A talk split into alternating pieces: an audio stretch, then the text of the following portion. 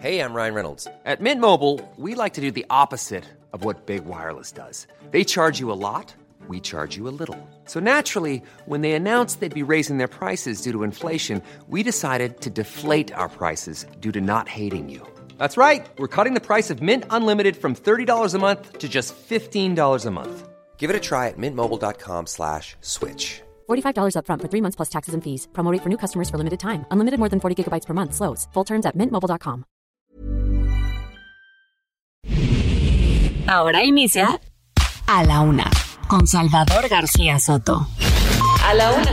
Donde la información fluye, el análisis se explica y la radio te acompaña. A la Una con Salvador García Soto. A la Una. Comenzamos.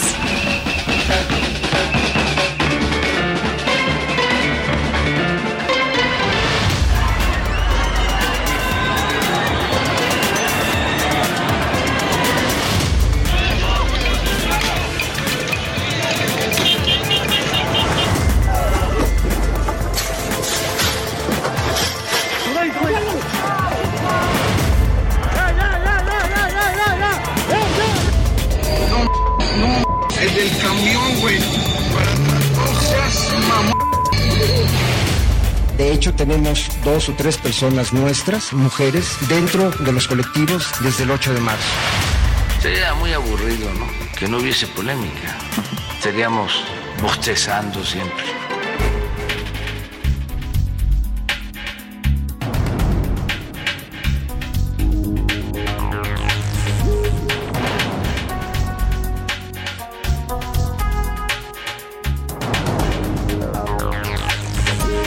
Ya es la una de la tarde en punto en el centro de la República. Los saludamos con mucho gusto. Estamos iniciando a esta hora del mediodía a la una este espacio informativo que hacemos para usted todos los días a esta hora del día, justo a la una. Estamos listos para informarle, para entretenerle, para acompañarle en esta parte de su día, en este viernes, viernes. Ay, qué bonito suena decir la palabra viernes. Es viernes 21 ya de octubre. Y bueno, pues eh, también si se puede, como no, para servirle. Vamos a tener un programa con mucha información, con muchos temas interesantes, noticias importantes, historias de este día. Vamos a hablar, por supuesto, con los protagonistas de la noticia en las entrevistas. Vamos a estar también escuchando sus opiniones, sus puntos de vista. Vamos a tener la rola de la semana de los curuleros, el cotorreo informativo, todo lo que ya sabe, procuramos siempre eh, proponerle y ofrecerle en este espacio. Le saludo con gusto, soy Salvador García Soto, a nombre de todo este equipo de profesionales que me acompaña. Le doy la bienvenida a toda la gente que nos sintoniza en las distintas frecuencias del Heraldo Radio. Esta es una gran cadena nacional, una gran familia también. Y comenzamos por saludar a toda la gente que nos escucha. Ahora vamos a empezar por el Golfo, allá en Tampico, Tamaulipas. Muchos saludos a todos los amigos tan pequeños que nos sintonizan ahí en este bello puerto, también en Altamira y en Ciudad Madero. También nos vamos a la laguna, a la comarca lagunera, donde nos escucha también mucha gente. Les mandamos un abrazo afectuoso a toda la gente que se mueve en esta gran zona metropolitana y zona además productiva del país.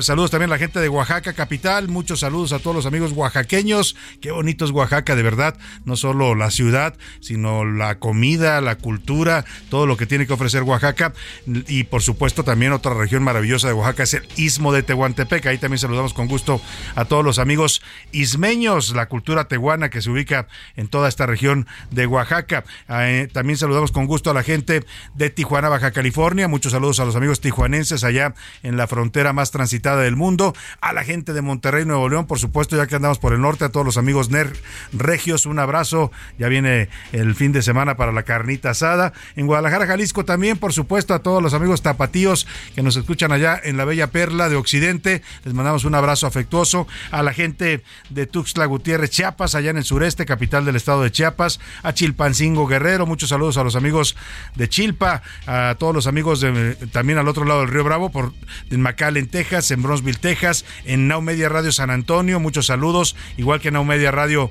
en Hallsville, Texas, también nos escuchan, y en Now Media Radio en Airville, Chicago, allá en la zona de los Grandes Lagos y en la gran ciudad de Chicago, Illinois. También mandamos saludos afectuosos, por supuesto, a toda la gente que nos sintoniza aquí en esta noble y leal Ciudad de México, desde donde sale nuestra frecuencia central, nuestra señal principal, aquí en la Avenida los Sur 1271 por los rumbos de la colonia del Valle. Dicho esto, le platico los temas que le tenemos preparados en este viernes, uno menos. El grupo financiero Banorte se, se desistió ya de la compra de Banamex. Dijo que se baja era el principal o uno de los principales eh, tiradores para quedarse con Banamex. Querían que fuera un banco mexicano. El presidente López Obrador los estuvo apoyando y sin dar razones dicen, ¿saben qué? Pues dijo mi mamá que siempre no, no le entramos a la compra de Banamex. Vamos a platicar de este tema que sin duda está impactando en los mercados financieros mexicanos.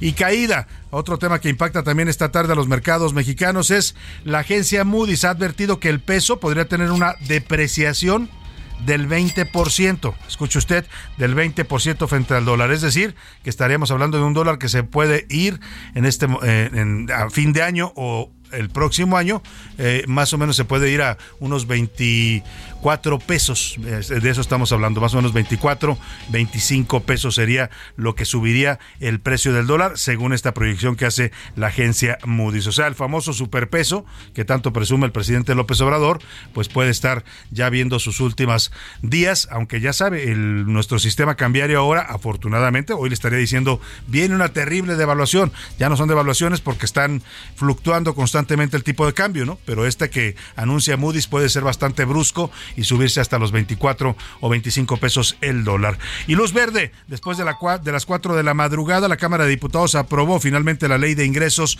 es decir, el presupuesto federal para 2023. Le autorizaron al gobierno, escuche usted, una deuda histórica.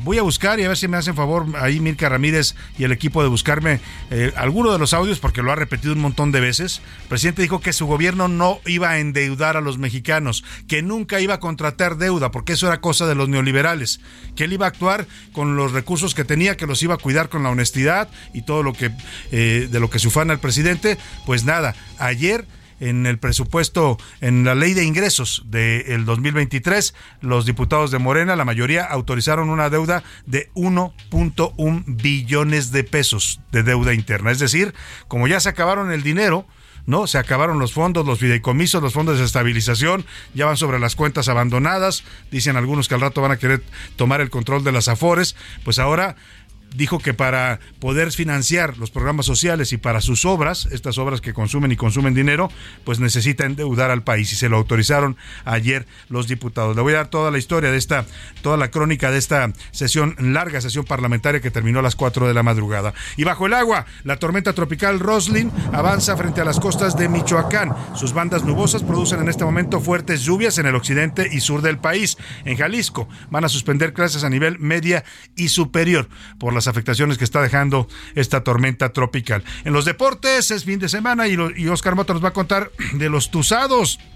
Oiga, el Club Pachuca venció 5-2 al Monterrey, los dejó literalmente en la lona para el partido de regreso este fin de semana. Además, Gran Premio de Austin, el regreso del mariscal titular de Dallas y la definición de los finalistas del fútbol mexicano. ¿Quién le gusta, eh? ¿Quién le gusta? ¿Toluca Pachuca? ¿América Pachuca? ¿O en una de esas el Monterrey hace el milagro? ¿no? Vamos a ver eh, eh, cómo, cómo queda finalmente la, final del fútbol mexicano. De eso nos va a platicar Oscar Mota. Y en el entretenimiento, Anaí Arriaga nos va a hablar sobre la nueva canción de Maluma. Maluma Baby estrenó, estrenó su, su, eh, su nueva canción y sabe con quién hace dueto con Maroon 5. Ya le voy a poner un avance de esta canción que hoy se estrenó a nivel mundial. Como ve, programa de viernes con mucha información importante, sustantiva, pero también con temas para relajarnos un poco, para irnos eh, eh, aflojando el cuerpo, porque ya viene el fin de semana, hay que empezar a, a respirar, a inhalar, a exhalar y a ponernos de buen ánimo para recibir al fin de semana y al descanso. Así es que vámonos, si le parece, para que usted participe con nosotros, como siempre lo hace, le hago las preguntas de este viernes. En A la Una te escuchamos. Tú haces este programa. Esta es la opinión de hoy.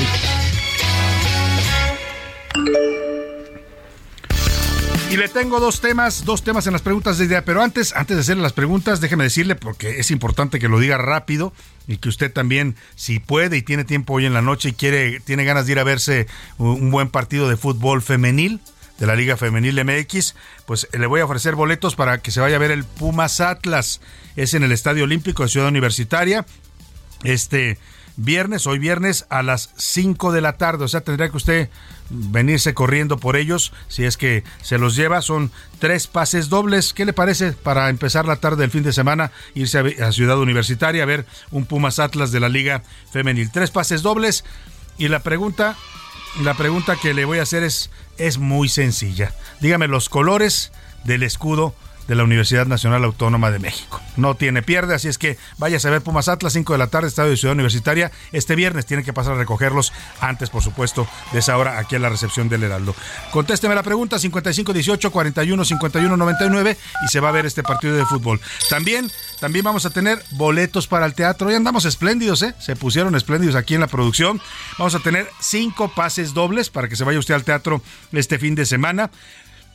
Es el domingo a las 6 de la tarde la función que le voy a proponer, domingo 21, perdón, domingo 23 de, de, octubre. La, la producción, la obra que le proponemos es Crimen, Pasión y Boleros. Fíjese qué interesante. Crimen, Pasión y Boleros, la radionovela de México. Es una especie de homenaje a aquella época donde la radio mexicana era pues el principal medio de entretenimiento, de información, de comunicación para los mexicanos y se hacían este tipo de programas donde había radionovelas, donde había música en vivo. Así es que usted va a recrear si le gusta mucho esa época, que son como los 30 y los 40, ¿no? Ya para los 50 llegó la televisión, pero toda esa época donde la radio pues eh, entretenía a los mexicanos y de ahí salieron grandes estrellas, ¿eh? que después pasaron al cine y luego a la televisión.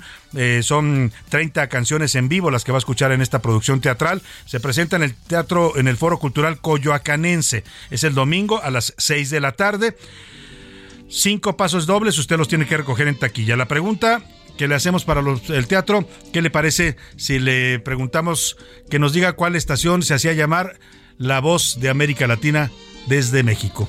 Ya contestando esa pregunta, si usted le gusta esa época de la radio, de la época dorada, pues va a saber la respuesta. Mándenos su comunicación también al 5518 41 51 99 y se va a ver esta obra de teatro el domingo a las 6 de la tarde. Y dicho esto, Ahora sí le hago las preguntas de este día. La primera de ellas tiene que ver con este tema que ayer ocurrió en el Reino Unido. Sorprendió a todo el mundo la renuncia de la primera ministra de la Gran Bretaña, la señora Liz Truss. Tenía apenas 45 días en el cargo. Eh, se estaba recién estrenada, se vio envuelta en polémicas, la economía de la Gran Bretaña no levanta, los mercados se, pusieron muy nerviosos cuando presentó la primer ministra y su secretario de Economía un presupuesto con recortes a todas las áreas públicas.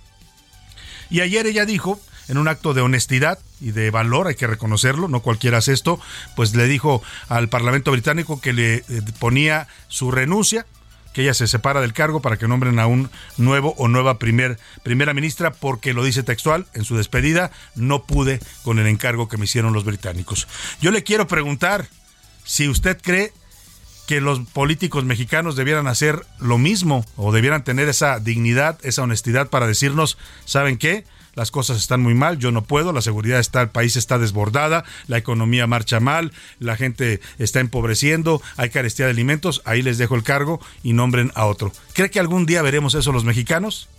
Es la pregunta que le formulo el día de hoy y le doy tres opciones para que me conteste. ¿Debieran hacer lo mismo los mexicanos? Sí. Si no pueden, mejor que renuncien. No. Tienen una obligación y responsabilidad y deben cumplirla hasta el final de su mandato. O de plano, nuestros ojos mexicanos jamás verán eso, ¿no? Jamás verán un desplante de tal nivel de dignidad y de altura política. El segundo tema que le pongo sobre la mesa, según la Asociación de Bancos de México, el interés de los préstamos personales. Escuche usted, esto es una noticia que le vamos a ampliar más adelante. Los préstamos personales están subiendo los intereses en 44 27%. Son estos préstamos que luego le ofrece el cajero, ¿eh? cuando va usted a sacar dinero o en su teléfono si tiene la aplicación de su banco. ¿Quieres un préstamo por 20 mil pesos o por 30 mil? Y a veces la gente eh, dice, ¿por qué no? Me lo va a dar el banco, me lo van a descontar de mi tarjeta, le pican sí y aguas. Esos préstamos en este momento, esos y algunos otros préstamos personales tienen 44% de intereses. Usted, le pregunto, ¿sacaría un crédito con esos niveles de interés en este momento? Sí, no tengo otra opción porque no me alcanza el dinero. No, es un mal momento para solicitar créditos, hay que pagar lo que se debe y tomar chocolate, como dicen por ahí. O de plano yo nunca he tenido y no tendré créditos. Hay gente que vive así, ¿eh? que dice, no, a mí los créditos no me gustan, yo solo efectivo y cash y pagando lo que voy comprando, ¿no? como el presidente López Obrador, que nunca trae dinero en su cartera, dice. Yo no sé cómo ha vivido tanto tiempo en campaña, ¿no? Que nunca trae dinero. ¿Cómo mantiene a su esposa, su hijo, que nunca trae dinero? Pues no, él no lo trae, pero ya sabemos ahora que se lo mandan en sobres amarillos, en bolsas, ¿no? Y él no lo trae, pero lo traen todos los que lo rodean. Bueno, ahí dejamos el tema. Esas son las preguntas del día y vámonos, si le parece, vámonos ahora sí al resumen de noticias, porque esto como el viernes y como el fin de semana, ya comenzó. Aplazan. En el Senado de la República aplazaron la discusión para la ampliación de las vacaciones en México. Morena pide dos semanas más para su análisis. Refuerzo. El número de elementos del Ejército y de la Guardia Nacional desplegados en la frontera sur del país incrementó a 31.607 en el último mes. Las fuerzas de seguridad para la región sureste pasaron de 29.607 en septiembre a 31.607 hasta el 20 de octubre. Alerta. La Comisión Federal para la Protección contra Riesgos Sanitarios emitió una alerta sanitaria para prevenir riesgos a la salud a los pacientes que consuman el medicamento llamado Sadilaxol si el número de lote corresponde al 1708056. Es falso, advirtió la dependencia. Positivo. La Bolsa Mexicana de Valores subió este viernes impulsada por las acciones de Grupo Financiero Banorte, que avanzaba a niveles no vistos desde marzo después de reportar sus resultados trimestrales y anunciar su retiro del proceso de compra de Citigroup en el país. En guerra. Estados Unidos aseguró ayer que hay tropas iraníes en Crimea que ayudan a los militares rusos a utilizar drones de fabricación iraní para atacar a Ucrania. De la tarde con 16 minutos. Vamos a la información en este viernes. Oiga, Grupo Financiero Banorte, que era de los primeros que habían levantado la mano para comprar City Banamex después de que este banco, de que este banco mexicano, bueno, ya no era mexicano en realidad, llegó a ser el banco más importante de México, el Banco Nacional de México, una de las instituciones financieras más antiguas, las que más trajeron innovaciones a México. Ellos comenzaron con las tarjetas de crédito, con los cajeros automáticos en México, fueron de los primeros. Bueno, pero se vendió hace rato ya a los estadounidenses, al grupo City, City, y ahora es más bien un banco estadounidense. Bueno, pues habían levantado la mano Grupo Financiero Banorte. El presidente López Obrador dijo que él quería que un banco mexicano se quedara con ellos, que, que City, que Banamex se volviera a quedar como un banco de mexicanos. Y Banorte se apuntó Ahí el señor eh, Jan González, Carlos Jan González, que se llama igual que su abuelo, este es el nieto del profesor Carlos Jan González, que ahora dirige el grupo financiero Banorte, pues dijo, nosotros queremos. Y empezaron a hacer una serie de anuncios y de que estaban buscando socios. Algo raro pasó, porque de pronto Banorte dice que siempre no que no le interesa ya comprar Banamex, se desiste, ya se habían desistido antes Inbursa, que es el banco de Carlos Slim, y Santander, que es el otro competidor eh, fuerte español que podía haberse quedado con este banco. Y la pregunta ahora es, ¿quién se va a quedar con City Banamex? ¿No le vaya a pasar como el avión presidencial? ¿No? Que ya ni en rifa sale, o como la prima aquella que ya ni, ni en tanda, ¿no? Bueno, pues el tema es que, Verónica Reynolds, te pregunto y te saludo, ¿quién se queda con City Banamex? Parece que nadie lo quiere, le están haciendo el feo. Verónica, buenas tardes. Hola Salvador, pues los rumores que desde hace un par de semanas sobre que el Grupo Financiero Banorte se bajaría de la contienda por la compra de Banamex se volvieron una realidad hoy. Y es que por la mañana informó al público inversionista a través de un evento relevante en la Bolsa Mexicana de Valores que al 20 de octubre de 2022 Banorte no continúa en el proceso organizado por Citigroup en relación con la potencial venta de parte de las operaciones de City Banamex en México. Ello luego de que en enero pasado el estadounidense Citi anunció la venta de parte de sus negocios en el país bajo el paraguas de Banamex, como son la banca al consumo, la banca empresarial, la aseguradora, la administradora de fondos para el retiro y todo su acervo cultural. Y parece que esta noticia fue tomada positivamente por los mercados, ya que las acciones del Grupo Financiero Banorte desde la apertura bursátil y hasta el momento registran una ganancia por arriba del 3%.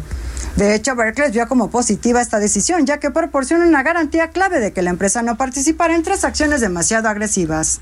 Así que BBVA México se mantendrá como el líder de la banca por, su nivel de activos, captación y crédito, y Banorte se centrará en el desarrollo de su nuevo banco digital llamado Vineo, el cual espera inicio operaciones en el primer trimestre de 2023. En tanto que la contienda por Banamex ahora se está entre el grupo Mifel de Daniel Betker, actual presidente de la Asociación de Bancos de México, Inbursa de Carlos Slim y un grupo de empresarios encabezado por Germán Larrea. Este es mi reporte para la UNA, Salvador. Bueno, pues ahí está. Vamos a ver quién se queda finalmente con Banamex. Nos dice Verónica Reino que todavía Inbursa podría ser un tirador importante, además de Mifel, este eh, grupo financiero que encabeza Daniel Becker, el presidente de la Asociación de Bancos de México, o incluso un grupo de empresarios que andan haciendo una vaquita. Ya se imagina usted el tamaño de la vaquita, ¿no? Esa no es una vaquita, es un, una res enorme. Eh, está encabezado por el señor Germán Larrea, el dueño de Grupo eh, México, este grupo, este grupo minero importante.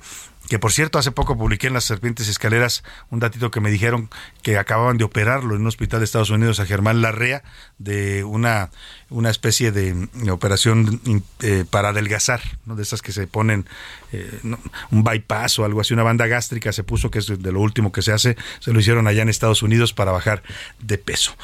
Bueno, pues vámonos a otro tema por lo pronto. Diputados aprobaron ya la ley de ingresos después de las 4 de la madrugada de este viernes en una sesión que duró pues casi más de 12 horas pues sí, como 16, casi 20 horas, eh, le dieron luz verde a esta ley de ingresos, el, el presupuesto pues federal para 2023, 271 votos a favor de Morena, el Partido Verde y el PT, 201 eh, votos en contra del PAN, el PRI, el PRD y Movimiento Ciudadano, así como una abstención. Hubo muchas reservas, hubo debate intenso, ya sabe, señalamientos de la oposición de que este presupuesto no va a ayudar a la recuperación de la economía, de que el presidente López Obrador sigue gastando solamente en lo que él le interesa, que son sus programas sociales y sus grandes obras faraónicas, que están recortando gasto a la educación, a la cultura, a la salud de los mexicanos. En medio de todo ese debate, se aprobó finalmente este presupuesto que trae una sorpresita.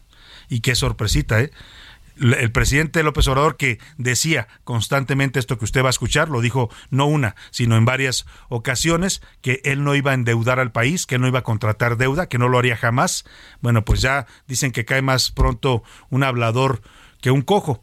Y el presidente López Obrador ya cayó porque ayer los diputados de Morena le autorizaron un endeudamiento interno, una deuda interna de 1.1 billones de pesos para el siguiente año. Escuchemos. Impuestos en términos reales, ni de endeudar al país. Tampoco habrá gasolinazos bajaré. Pues ahí está, no voy a endeudar al país, no habrá gasolinazos, pues ya endeudó al país, también la gasolina ya vimos que aunque se ha logrado mantener ha estado aumentando y aumentando, también que no iba a aumentar impuestos, en fin, la realidad que siempre supera a la demagogia. Vamos contigo, Yasmín Zaragoza, que estuviste cubriendo esta sesión ahí en la Cámara de Diputados. Cuéntanos en qué terminó. Buenas tardes. Buenas tardes, Salvador. Te informo que ayer el Pleno de la Cámara de Diputados aprobó con 266 votos a favor y 212 en contra en lo general y en lo particular los artículos no reservados de la Ley de Ingresos de la Federación 2023 sin ningún cambio a la propuesta enviada por el gobierno federal. Señor presidente, se emitieron 266 votos en pro, 212 en contra y cero abstenciones.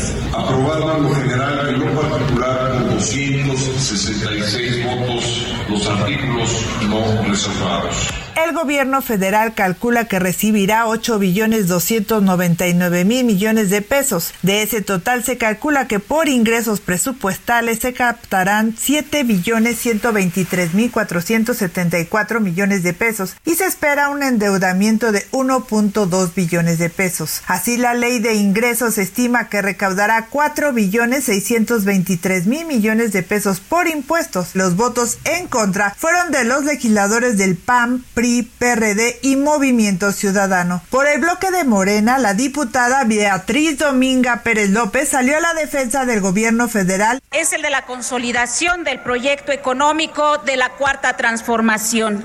Los principios de la política tributaria en este país por cuatro años han sido proteger la economía de los hogares y dar certeza al sector empresarial. Esta es la información. Muchas gracias, Yasmín Zaragoza. Le tocó desvelada, desmañanada, desmadrugada. Yasmín Zaragoza estuvo toda la noche cubriendo este, eh, este evento de la aprobación, esta sesión, donde se aprobó finalmente ya la ley de ingresos y el presupuesto de egresos del año 2023 para el gobierno federal. López Obrador. Fiel a su costumbre, le agradeció a los morenitos. Muy bien, muchachitos, muy bien. Ni una coma le movieron a su presupuesto. También aprovecho para agradecerle a los legisladores que ya aprobaron la ley de ingresos para el año próximo. Ayer se aprobó. Y no hay aumentos de impuestos ni de derechos, porque no hace falta, siempre y cuando no haya evasión fiscal. Tenemos, sin aumentar impuestos, sin gasolinazos, sin endeudar al país, tenemos presupuesto para financiar. Pues sin endeudar, no, presidente, porque le aprobaron un endeudamiento interno de 1.1 billones. Me voy a la pausa con música. Es la española Ruth Lorenzo y la canción se llama Miedo. Hay que vencer al miedo ante la enfermedad y la adversidad. Miedo no me paralizas, ya conozco tu silencio. Querido miedo, no, no. Ya no te tengo miedo ya no. Y aunque seas mi miedo, no, no. Ya no te tengo miedo, ya. En un momento regresamos. Ya estamos de vuelta en A la Una con Salvador García Soto. Tu compañía diaria al mediodía. En el aniversario Soriana, 25% de descuento en pantalones de mezclilla y gabardina, excepto Basic Concepts, y en todas las fragancias. O compra uno y el segundo al 50% de descuento en marca Regio y en limpiadores de piso Poet, Flash y Lysol. Soriana, la de todos los mexicanos. A octubre 24 no aplica con otras promociones. Aplican restricciones. La rima de Valdés. O de Valdés la rima. Cuando uno no tiene nada en el lugar donde vive, la verdad, nada le inhibe para mandar a la fregada todito y abandonada, dejar su casa y migrar. No se puede respirar si no hay oportunidades. Así que dichas verdades les motivan a marchar. Migrantes venezolanos hacia el norte caminando, por México van cruzando. Hay que verlos como hermanos. Ojalá que no sea en vano. En el gabacho de mientras pues decían, aquí no entras, más que recuerden su historia, y con la ley migratoria en sus incisos te adentras. Marcelo, mi ajonjolí, caray de todos los moles, anda parando esos goles. Lo más reciente que oí es que se queden aquí, que aquí tenemos lugar, y si se quieren marchar, pues qué bien, tons adelante. Marcelo, muy elegante, él no va a polemizar.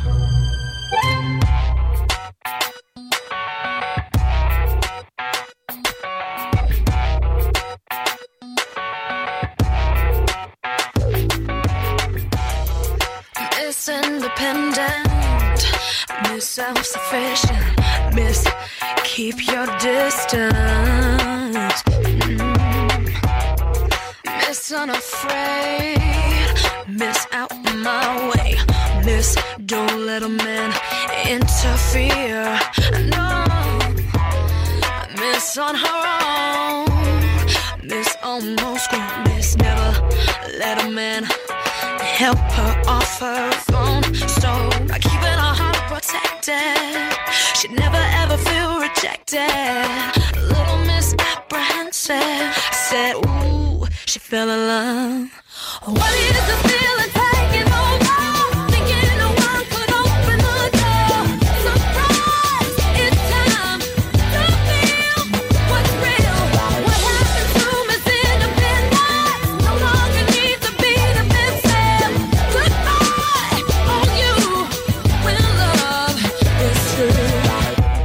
Una de la tarde con 33 minutos. Estamos de regreso en este viernes aquí en A la Una, escuchando este ritmo, este ritmo de rock pop de la señorita Kelly Clarkson. Es una canción de 2003, se llama Miss Independent o Señorita Independencia. Entre estos ritmos del rock pop, del rhythm and blues, eh, pues eh, hacen de esta canción una canción bastante agradable que habla en su letra de una mujer independiente que logra superar sus propias barreras emocionales y logra enamorarse con autonomía e independencia. Eso es muy importante en una relación siempre para hombres y para mujeres, pero especialmente para las mujeres. Y dice textual la letra, nunca dejes que un hombre te quite de, tu trono, señorita. Hay que jugar de manera inteligente. Ella no quería terminar hastiada y esta señorita decidió no perderse el, el amor. Escuchemos más de Miss Independent y seguimos aquí en A la Una.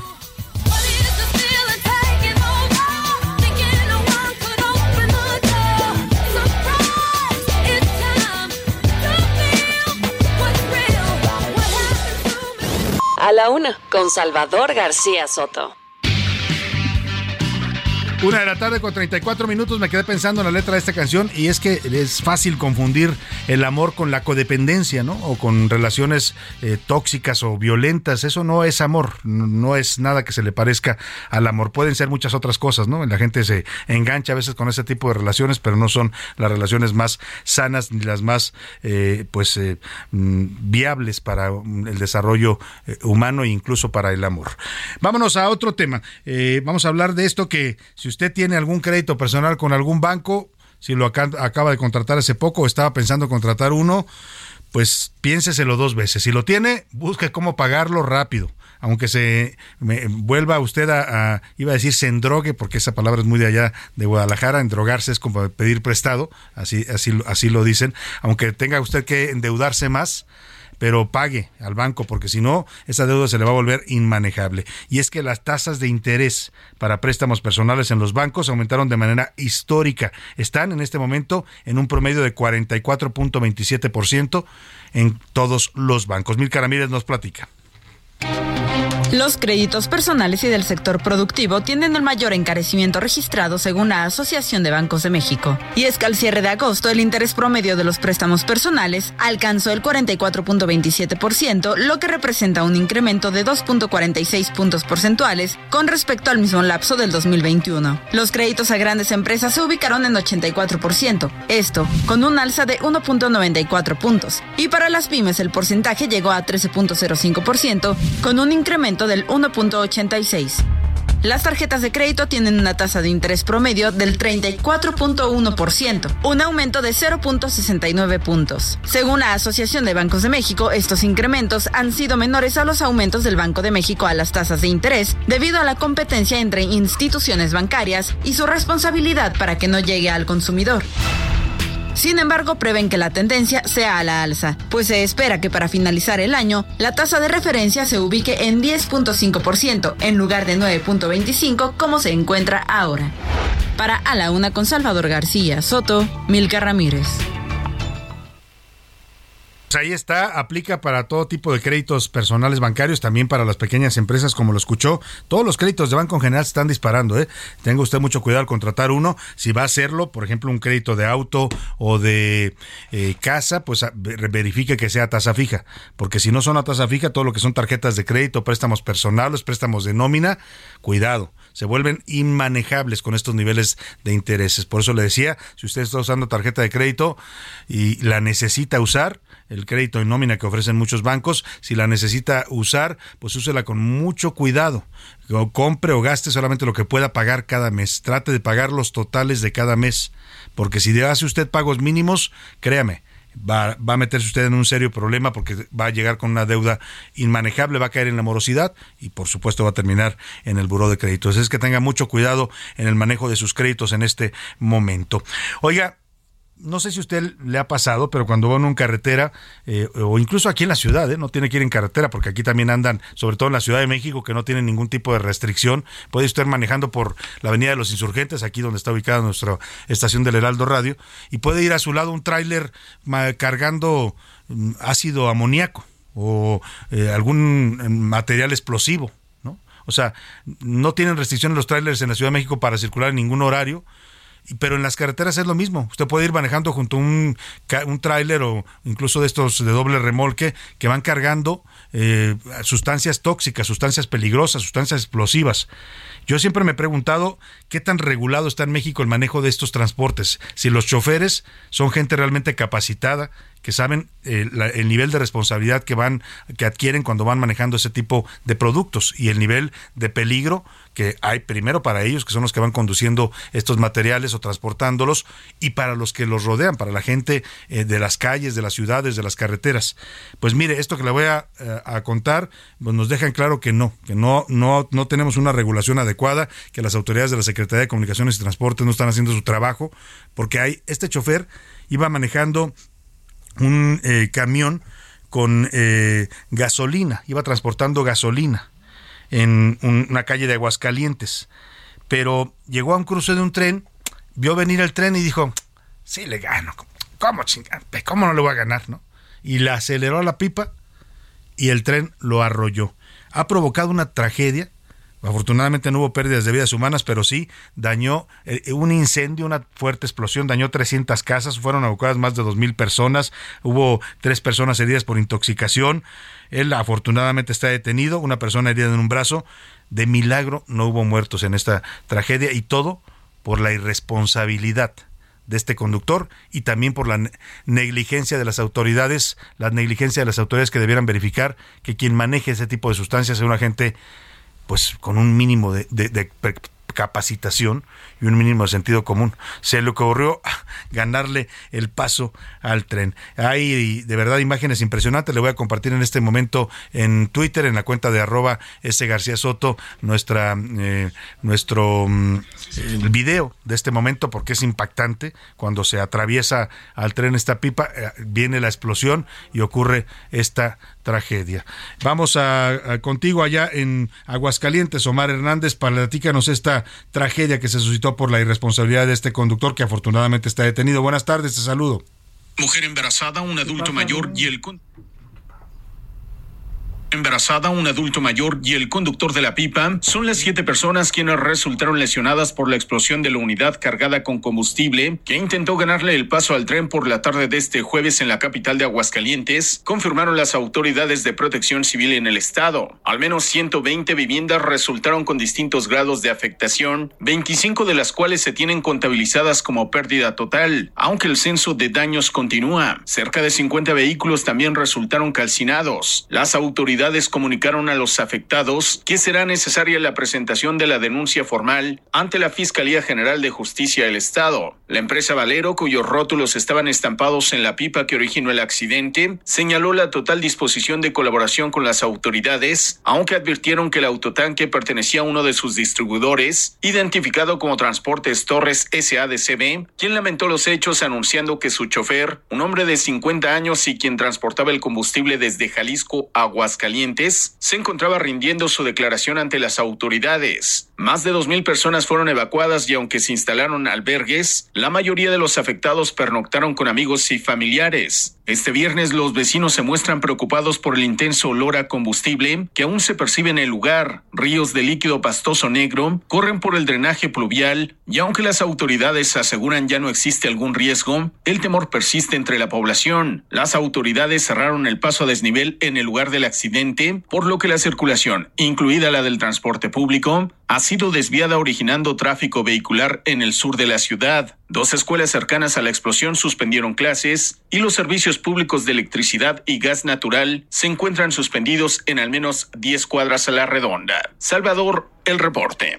Qué, tragedia y qué de verdad, de verdad ejemplo de las, lo mal que funcionan las cosas en este país, ¿eh? porque esta es una cadena de errores y de negligencia. Empieza con un conductor que no tiene capacitación, que no sabe el riesgo que, en el que pone a los demás, en lo que va manejando y que le quiere ganar el paso al tren. Pero también está la empresa que lo contrata, que es este grupo de gasolineras Valero, y luego se quieren delindar diciendo es que es un, servicio de transporte Torres que nos da el servicio.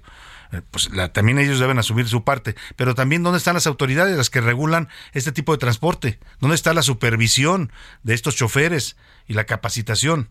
Le decía, es un ejemplo lamentablemente de lo mal que funcionan muchas cosas que son delicadas en este país. Pues la gente la está pasando mal, ya escuchó usted un buen, muy buen, una buena crónica que nos hacía Omar Hernández eh, desde allá, desde Aguascalientes, tuvieron que dormir fuera de sus casas y todavía están preocupados porque el olor a gasolina persiste. Ya le estoy compartiendo el video en este momento en nuestra cuenta de Twitter, arroba S. García Soto, para que usted pueda ver la dimensión de esta tragedia. Y vámonos a otra tragedia también, no quiero ponerme trágico en este viernes, pero son cosas que están pasando y se las tengo que reportar. Hace unos días le dijimos que se había inundado la refinería de Dos Bocas, ahí en Paraíso, Tabasco, esta obra eh, faraónica de López Obrador que quieren terminar como de lugar antes de que termine el sexenio. El caso es que pues, la pusieron en una zona de costa baja, en un eh, antiguo manglar, y pues esas zonas regularmente suelen inundarse cuando hay temporada de lluvias o cuando hay ciclones o huracanes. Bueno, pues eh, después de que se inundara dos bocas, pues ahora vecinos y autoridades eh, municipales de Paraíso Tabasco, del municipio donde se ubica la refinería, también están padeciendo una fuerte inundación. Lo malo es que ahora los, los habitantes de Paraíso acusan a la refinería de ser la causante de esta desgracia. Dicen que por hacer mal las cosas ahí en la refinería están provocando que se inunde ahora también el municipio. Vamos contigo Armando de la Rosa, allá en Tabasco te saludo, muy buenas tardes. Los habitantes del municipio de Paraíso en el estado de Tabasco están denunciando que la construcción de la refinería Olmeca en el puerto de Dos Bocas está provocando graves inundaciones en aquella zona. Y es que a decir de los pobladores de aquel municipio cercano a las costas del Golfo de México, la refinería inundó sus hogares debido a que la construcción fue en una zona de manglares y se elevó el nivel del suelo, por lo cual ante las recientes lluvias traídas por la tormenta tropical Carl y por el frente frío número 4, toda el agua de la refinería está escurriendo a diversas colonias aledañas a la zona de la refinería, por lo cual los vecinos de aquel municipio piden a las autoridades atender esta situación cuanto antes. Y no solamente la población civil, sino incluso la propia alcaldesa del municipio de Paraíso, Ana Luisa Castellanos, señaló que la refinería sí se inundó y que está provocando más afectaciones en los alrededores. Informó desde Tabasco Armando de la Rosa. Muchas gracias Armando de la Rosa. Pues vaya situación, ¿eh? Vaya situación. Ahora acusan a la refinería de estar provocando estas inundaciones en Paraíso Tabasco. Dicen que antes de las obras de la refinería ellos no habían tenido inundaciones de estas dimensiones, eh, pues lamentablemente. Oiga, y ayer por la noche hubo humo blanco, como dicen en el PRI del Estado de México. Ya sabíamos y sabemos desde hace rato porque así lo decidió el, gran dedo de Palacio Nacional, el del presidente López Obrador, que Delfina Gómez eh, va a ser la candidata de Morena a la gubernatura del Estado de México. Ahorita la nombraron coordinadora política de no sé qué y no sé qué, un eh, cargo inventado para que pueda, la señora pueda hacer pre-campaña eh, y se vaya posicionando para el cargo. Esto ya se va a hacer oficial en unas semanas más. Ya se postulan formalmente los candidatos al gobierno del Estado de México. Y el PRI, pues había, estaba todavía indeciso, ¿no? Estaba un poco pasmado para ver, eh, ya iban a hacer la decisión, ya tenían incluso, dicen, tomada la decisión de quién iba a ser su candidata, pero cuando vino todo el affair, todo el impasse de la Alianza Va por México, este choque entre Alejandro Moreno, que se fue ahí al oscurito con el presidente López Obrador y con Morena, eh, pues provocó que la alianza se tambaleara. El caso es que ayer en el Estado de México finalmente anunciaron quién va a ser la candidata del PRI y posiblemente de la Alianza Va por México. Vamos a ver si logran resucitar ese muerto. Eh, y se llama Alejandra del Moral. Aquí se lo habíamos anticipado, no había más que ella o la senadora Ana Lilia Herrera. Al final, el priismo del Estado de México por no decir también el dedo de Alfredo del Mazo, que también hay que decirlo con todas sus letras, eh, pues decidió que Alejandra del Moral era la mejor opción para enfrentar a Morena y a la elección de Estado que se ve venir en el Estado de México. Ella fue nombrada ayer por la noche coordinadora de la defensa por el Estado de México, otro cargo también inventado para que pueda ya empezar a hacer pre-campaña y renunció como secretaria de Desarrollo Social. Así ya se perfila para ser, eh, ser nombrada candidata del PRIismo a la gubernatura del Estado de México, una batalla que se, se antoja épica, ¿eh? va a ser un choque de estructuras. Por un lado, la estructura priista del Estado de México, que tienen su lana y tienen su, sus mañas también, y la estructura federal, eh, con el presidente López Obrador al mando como jefe de campaña, con Delfina como candidata y Horacio Duarte, el director de aduanas, apoyándola. Pero ¿quién es Alejandra del Moral? Hasta ahora había sido secretaria de Desarrollo Social del gobierno del Estado de México y aquí le platico quién es esta mujer de 39 años que hoy va a enfrentar pues el desafío de que el priismo mantenga su principal bastión político o ya casi el único que le queda que es el Estado de México. Alejandra del Moral nació en el Valle de México. Tiene 39 años. Es maestra en Administración Pública y Política Pública por el TEC de Monterrey. Tiene dos licenciaturas en Derecho, una por la Universidad Iberoamericana y otra en la Complutense de Madrid. Fue a partir de 1999 cuando se unió a las filas del PRI. Fungió como coordinadora del Frente Juvenil Revolucionario. Ya con 22 años, comenzó a tomar un mayor protagonismo. De 2009 al 2012 fue presidenta municipal de Cuautitlán Izcalli, superando con más de 35 mil votos al segundo lugar. Después fue electa como diputada federal. En este tema que nadie se equivoque, compañeros. En México, el único poder implacable y supremo tiene nombre y apellido. Se llama Estado mexicano. De ahí pasó a ser directora general de Bansefi de incluir en el sistema financiero a los que menos tienen y sobre todo a las mujeres que más lo necesitan. Esta es nuestra prioridad. Para 2016 fungió como secretaria del Trabajo en el Estado de México. Además, estuvo al frente de la presidencia del PRI. Luchar de pie, con firmeza, mantener la mirada al frente, defender las convicciones y los logros. Su último cargo fue como secretaria de Desarrollo Social, ahí mismo en el Estado de México. Todos los programas de la Secretaría de Desarrollo Social contribuyen al cumplimiento de seis objetivos. El fin de la pobreza, hambre cero, educación de calidad, igualdad de género, trabajo. Así, Alejandra del Moral, quien busca ser la primera mujer en gobernar el llamado bastión priista. Hoy el cambio está en las mujeres con capacidad, con ímpetu y con innovación. Para la una con Salvador García Soto, Iván Márquez. Y para precisamente hablar de este nombramiento que le otorgaron a partir de ayer de coordinadora por la defensa del Estado de México y que la perfila ya como la virtual candidata del PRI al gobierno del Estado de México, vamos a ver si también de la Alianza va por México. Saludo con gusto en la línea telefónica a Alejandra del Moral. ¿Qué tal Alejandra? Muy buenas tardes, gusto en saludarla. Hola Salvador, qué gusto saludarte. Lo primero que quiero preguntarle es qué significa para usted esta nominación. Tiene 39 años, es una mujer, nunca el Estado de México ha sido gobernado por una mujer y desde muy joven empezó su labor pública. Pues es una gran responsabilidad. Uno, eh, muy contenta, muy contenta de regresar al partido, de hoy encabezar estos, estos trabajos, estos esfuerzos y muy consciente de que el reto que tenemos enfrente no está sencillo el trabajo, el primer paso es el trabajo dentro del propio partido, generar unidad, inclusión, que todos estemos conscientes que eh, todos somos necesarios y va a requerir lo mejor de todos nosotros. Dos, construir eh, un escenario eh, pues en buenas condiciones para la coalición y bueno, después de eso generar la mejor propuesta para los ciudadanos del Estado de México. Escuchamos hace un momento, Alejandra, una, semblanza de su trayectoria. Es una trayectoria pues relativamente rápida y reciente. Empezó usted en el gobierno de Peña Nieto como alcaldesa de Coahutlán Izcalli, luego estuvo en Bansefi. Le quiero preguntar, ¿se siente lista para asumir este reto? Estamos hablando de un estado pues grande, muy grande y también con muchos problemas, el Estado de México.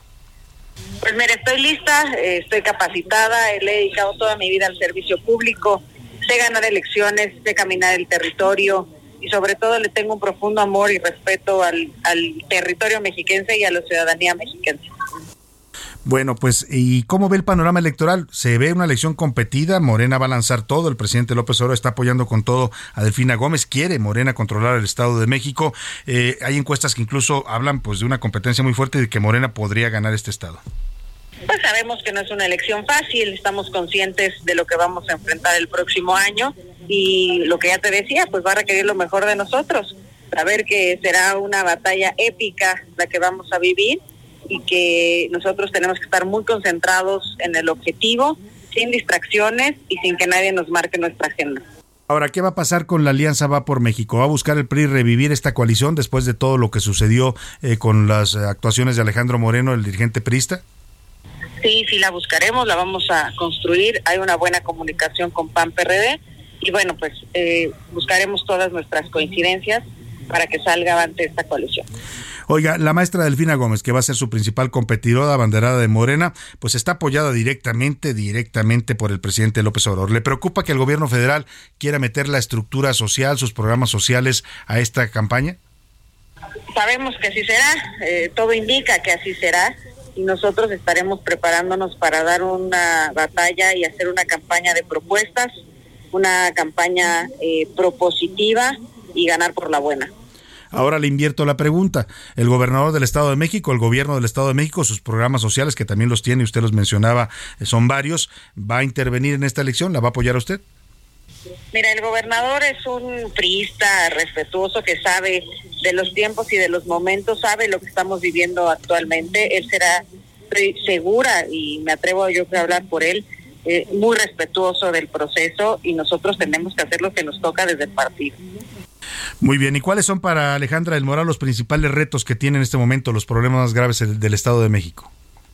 Pues mira, después de la pandemia, eh, el tema económico, el tema de empleo, el tema familiar, del, ingreso familiar, la inflación va a ser un tema que creo que es muy importante que ataquemos. El tema de seguridad es un tema importante, el tema de transporte El Estado de México tiene muchas complejidades, tiene muchos problemas, pero yo creo que una de las cosas que tiene que ser nuestra causa y debe seguir siendo nuestra causa son las mujeres mexiquenses y los jóvenes mexiquenses.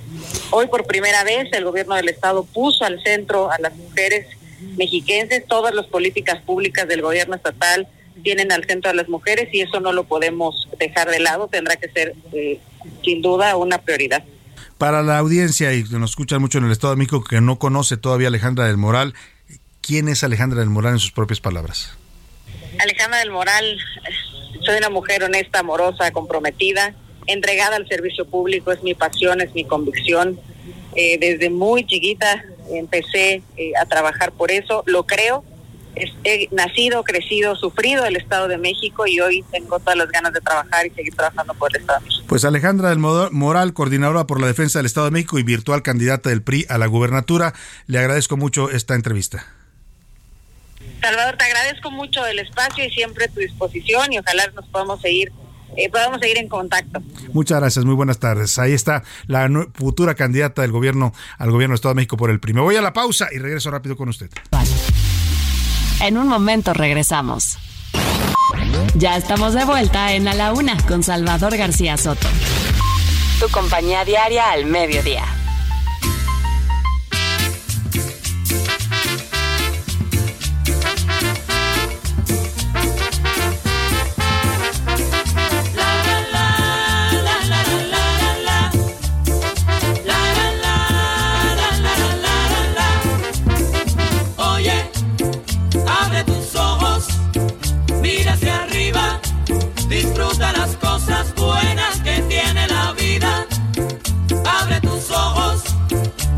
Hacia arriba, disfruta las cosas buenas que tiene la vida.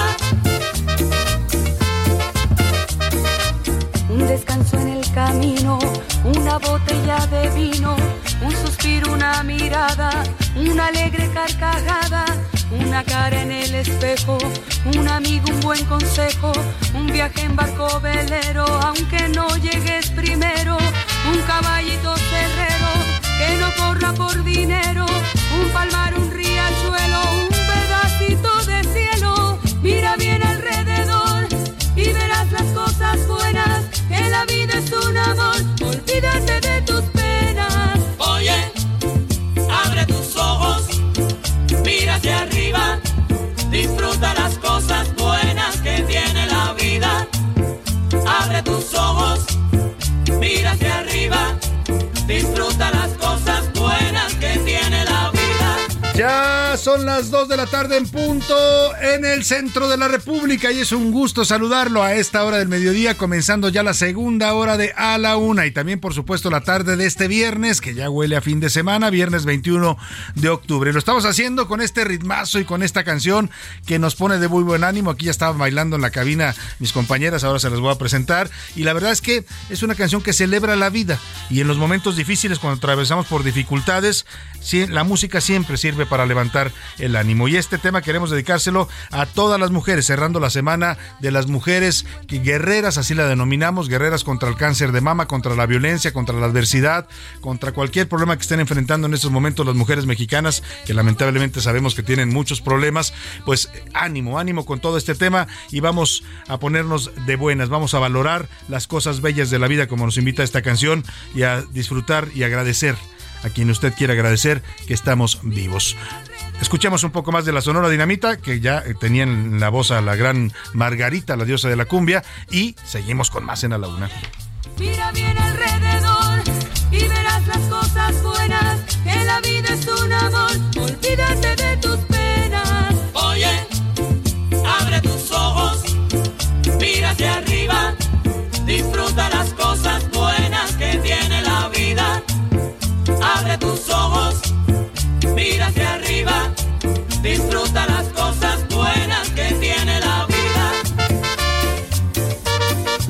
pues ahí está, con este ánimo vamos a empezar esta segunda hora y para pues vamos a tener temas importantes que le voy a estar platicando. Vamos a hablar con una especialista en el tema de cáncer de mama, con la doctora radióloga Daniela Martínez. Vamos a cerrar esta semana en la que se conmemoró el Día, el día Mundial, el Día de la Lucha Mundial contra el Cáncer de Mama, pues hablando con una experta que nos dé los últimos datos y las últimas eh, investigaciones que hay sobre esta enfermedad. También le voy a contar de otro caso de intoxicación ahora de alumnos en Guerrero. Yo le digo, la verdad, esta, los intoxicaron con un spray con un spray con gas pimienta que manipulaban los alumnos, pero esto ya está volviendo algo que preocupa. Ha habido ya muchos casos en Chiapas, en Guerrero, en Veracruz. Eh, bueno, algo está pasando ahí y también las autoridades educativas tendrían que poner atención a este tema. Le vamos a contar también, lamentablemente, hablando de escuelas, de algo que ocurrió en Sonora, en Empalme, Sonora. Mucha gente nos escucha ya y nos ha pedido que eh, difundamos lo que están viviendo. Están viviendo momentos difíciles en materia de violencia. Hubo una balacera afuera de una escuela primaria, escuche usted. Las escenas son dramáticas. Le voy a compartir el video en la cuenta de Twitter arroba ese García Soto, porque los niños tuvieron que correr a resguardarse, los maestros trataron de protegerlos y los balazos pasaban ahí en donde estaban los niños. A un lado había una secundaria, hubo muertos. Bueno, le voy a platicar de verdad también de la actuación de los maestros y los profesores de esta escuela que actuaron como auténticos héroes para proteger a sus niños.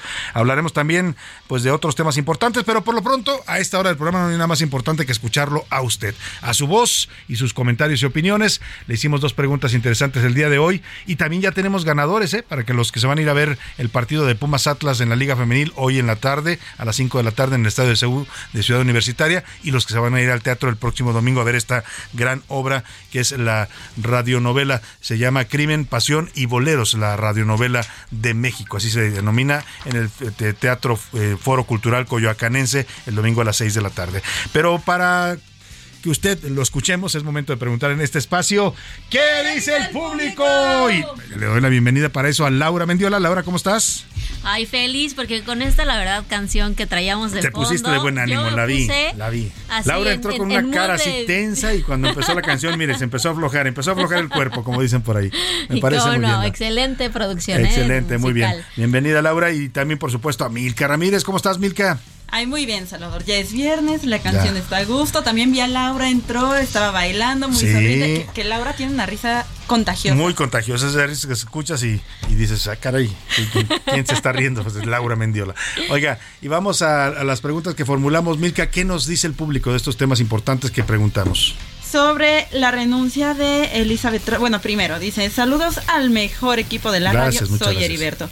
Dice que los funcionarios mexicanos deberían de renunciar, que son inútiles, pero que el problema en México es que el pueblo decide y elige por estos disque honestos funcionarios. Sí, sí, sí, esa es una realidad. Eh, la pregunta fue si, si usted creía que los políticos mexicanos debieran hacer lo mismo que hizo Listros, ¿no? Si no pueden con el cargo, si no marchan bien las cosas en el encargo que se les dio, pues reconocer y decir, ¿saben qué? Que venga otro porque yo no puedo, ¿no? Exactamente. Y la otra pregunta es sobre los préstamos eh, personales. Sí, esto que decíamos, aguas, aguas. ¿Tú manejas tarjeta de crédito, Laura? Sí, pero sí me ando así. Hay que con, cuidarse ahorita. cuidado. Hay que andar a las vivas con la tarjeta de crédito. ¿Qué dice más la gente? Buenas tardes, Salvador, Milka, Laura y profesional equipo de A la Una. Soy Alberto de Colima. Tristemente, en México nunca veremos a un funcionario renunciar por considerarse incompetente para un cargo.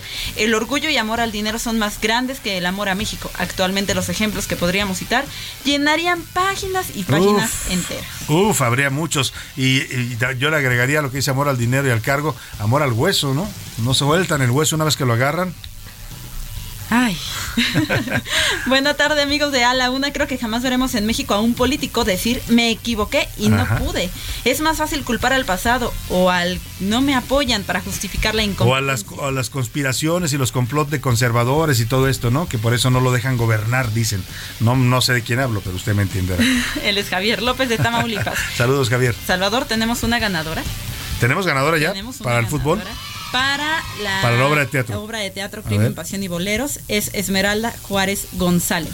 Bueno, pues Esmeralda, felicidades. La respuesta correcta a la pregunta que hicimos era ¿cuál estación se autonombraba como la voz de América Latina desde México? Pues era la XEW, ¿no? Hoy conocida como W Radio, entonces la XEW. Salvador y al mejor equipo de la radio, los saludos desde Monterrey, Guillermo Villarreal. Los de la 4T encabezados por Latuani no conocen la palabra dignidad. Imposible que reconozcan su ineficiencia y el daño que le hacen al país, como lo hizo la primer ministra del Reino Unido. Sí, la verdad que son ejemplo. En esos países, sí, lo que es Alemania, la Gran Bretaña. Demuestran lo que es el primer mundo. Eh, demuestran por qué es primer mundo y, y, lo que es también tener una clase política, pues también de primer mundo, ¿no? Y, y hay que recordar, Salvador, que también aceptar un cargo para el que uno no está capacitado en el servicio público también es corrupción. Claro, eso también es corrupción. La negligencia y la ineficacia también son corrupción. Exactamente. Buenas tardes, Tocayo. Un cordial saludo para ti, para José Luis, que está de vacaciones, para Milka, para Laura y todo el equipo de noticias. Soy Salvador Molar. Saludos, no es Salvador. reclamo, pero por favor, cuando mandes para Tampico, Madero y Altamira, mándanos saludos a los del municipio de Pueblo Viejo, aquí en Veracruz. Te escuchamos. También, es- también llega la señal hasta Pueblo Viejo, no lo sabía, no lo sabía Tocayo, pero con gusto saludamos a toda la gente de- que nos escucha en Pueblo Viejo, Veracruz, porque acuérdense que Tampico y Veracruz pues son estados ya que limitan en esa zona del sur, ¿no? El sur de Tamaulipas y el norte de Veracruz. Muchos saludos. Correcto. Eh, ¿Qué dice la comunidad tuitera, Laura? En Twitter sobre la pregunta de si usted sacaría un crédito ahorita, ya cuando vemos que eh, los préstamos personales alcanzaron el 42.27, el 44.27% de interés, el 17% nos dice que sí, pues no tengo otra opción, el 65% que no, que es un mal momento para hacer este tipo de préstamos y el 17% restante nos dice que no, que nunca tendría uno. Tendría un crédito. Pues sí, si lo tiene que sacar por necesidad, porque para eso es el crédito, para las emergencias, pues nada más hay que serlo muy cuidadoso y pagar a tiempo sus mensualidades, ¿no? Y este, respecto a la segunda pregunta sobre Liz Truss, que renunció al cargo luego de 45 días, dijo que no podía cumplir el mandato que le habían ordenado. ¿Usted considera que los políticos mexicanos que no dan buenos resultados deberían seguir su ejemplo? El sí que renuncien igual sería del 63% la opinión, el 4% que no, que tienen un compromiso y el 34% que nunca se vería eso en México. Jamás lo verán nuestros ojos. Más saludos, Milka Ramírez. Sí, nos mandan saludos desde Tamaulipas, desde Veracruz, desde Jalisco, de muchas partes de la República. La verdad, Salvador, hay aquí, híjole, un comentario, lo, lo voy a leer. Dice, buenas tardes. Soy la señorita Jacqueline y me acaba de suceder algo muy feo. Yo trabajo en una boutique de ropa. Estoy sola de encargada. Y llegaron dos mujeres venezolanas Ah. para pedir ayuda. Para, para buscar trabajo, después me pidieron pasar al baño. En ese baño también tenemos mercancía de ropa nueva. Se robaron Sí, cosas. se robaron cosas. Y la- lo, lo decíamos aquí, lo, lo que está orillando el gobierno mexicano al traer a los venezolanos así, sin ningún tipo de estrategia, pues es a eso, Laura, porque ¿qué van a hacer para sobrevivir? Y desafortunadamente a lo mejor no son todos los venezolanos así, pero No. sí comienza una estigmatización ver. de Venezuela y de la Sí, gente que viene. Y empiezan y em- sentimientos de xenofobia que, que son horribles para los mexicanos porque Sí. nosotros somos un país de migrantes. Exacto. ¿No? La verdad, y somos un país que además tiene una tradición de recibir siempre a gente de todo el mundo. Lamentablemente, yo todos podemos ser muy honrados, muy honestos, pero si te ves en la calle con hambre, sin techo, con niños que, que, que- que proteger y que alimentar, ¿qué, Claro. qué haces, Laura? Sí, claro, claro, claro. O sea, O sea, no lo justificas, pides dinero. pero Sí, pides, pero tampoco la gente no es muy dadivosa, ¿no? No, no, no, no, porque además no estamos hablando solo, o sea, ahorita, ahorita son los venezolanos, pero en realidad es que todo centro, mucho centroamericano También. está aquí. O sea, tú donde vas, eh, vi- viaducto, en el propio viaducto, cuando está Sí. el tráfico, en pleno viaducto, se está, están pidiendo Sí, dinero, y no es culpa de ellos, ¿eh? El gobierno mexicano los acepta, aceptó que Estados Unidos nos los mandara. La pregunta es, ¿para qué los aceptan si no tienen un plan? O sea, si los aceptan, deberían tener albergues en donde ponerlos, ¿no? Habilitar albergues, darles sus tres comidas al día y darles atención médica, lo que requiere cualquier ser humano. Es decir, traer migrantes nada más por quedar bien con Estados Unidos y traerlos a, a sufrir en las calles del país y a ponerlos en riesgo y también de paso afectar a los mexicanos, pues no me parece una política muy adecuada. Eh, más saludos rápido. Ganadores y ganadores, perdón. Ganadores para el partido de fútbol. Vamos primero. Para el partido de fútbol hay en Twitter uno. A ver, Laura, ¿quién se lleva los boletos? mm, permíteme tantito. Mientras si tú- quieres, vamos, ajá. Mientras, si quieren, vamos con Juan Manuel Ojeda de Iztapalapa para el mundo, así nos lo pone. Y eh, ya nos dio la respuesta, es XW. XW. También se va al Teatro Juan Manuel. Correcto. Y, y también nos dice eh, dinenismo, que nos dice que es eh, ya también la respuesta. pero es para el teatro. no, este es Para para, el fútbol. el fútbol. Que son los colores azul y, Y oro. oro. Azul y oro los de la UNAM, por supuesto, todos los Pumas lo saben muy bien. Y bueno, pues los que ganaron boletos para el fútbol tienen que venir a recogerlos aquí, a la recepción del Heraldo Radio, que estamos ubicados en la Avenida de los Insurgentes Sur 1271, eh, Colonia, pues sí, los rumbos de la Colonia del Valle, en contraesquina de la tienda esa que tiene nombre de un puerto inglés, en Feliz Cuevas. Y en el tercer piso. Con su identificación oficial, me gané boletos y ya ahí en la recepción entregarán sus boletos, sus pases dobles. ¿Y en teatro, Milka? En teatro también en Twitter tenemos otro, ya los dos Otro ganador. ganadores. Es la usuaria Mina y el usuario Juan Carlos López. Y los que ganaron boletos para el teatro el domingo a las 6 de la tarde en el Foro Cultural Coyacanense, Laura, tienen que ir directamente a taquilla, ¿no? A taquilla. Tienen Eh. que presentarse con una hora de anticipación. Este, con su nombre completo, nosotros de cualquier forma nos vamos a comunicar Sí. con ellos tanto en Twitter como este Sí. como en, En un WhatsApp momento más toda la dinámica, para ¿no? decirles quiénes son todos los ganadores y cómo sería la dinámica. Y la, el Foro Cultural Coyocanense, para quienes no sepan, se ubica en Ignacio Allende 36 en la colonia del Carmen. Pues dicho esto, vámonos a cotorrear la información rápidamente a ver qué nos prepararon Laura y Milka. Cotorreo informativo en A la Una con Salvador García Soto.